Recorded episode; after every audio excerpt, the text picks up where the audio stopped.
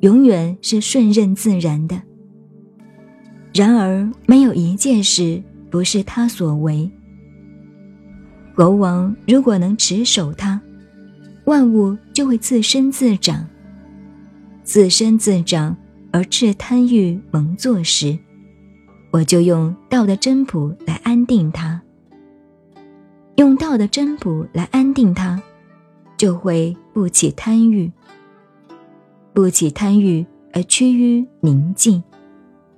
天下便自然复归于安定。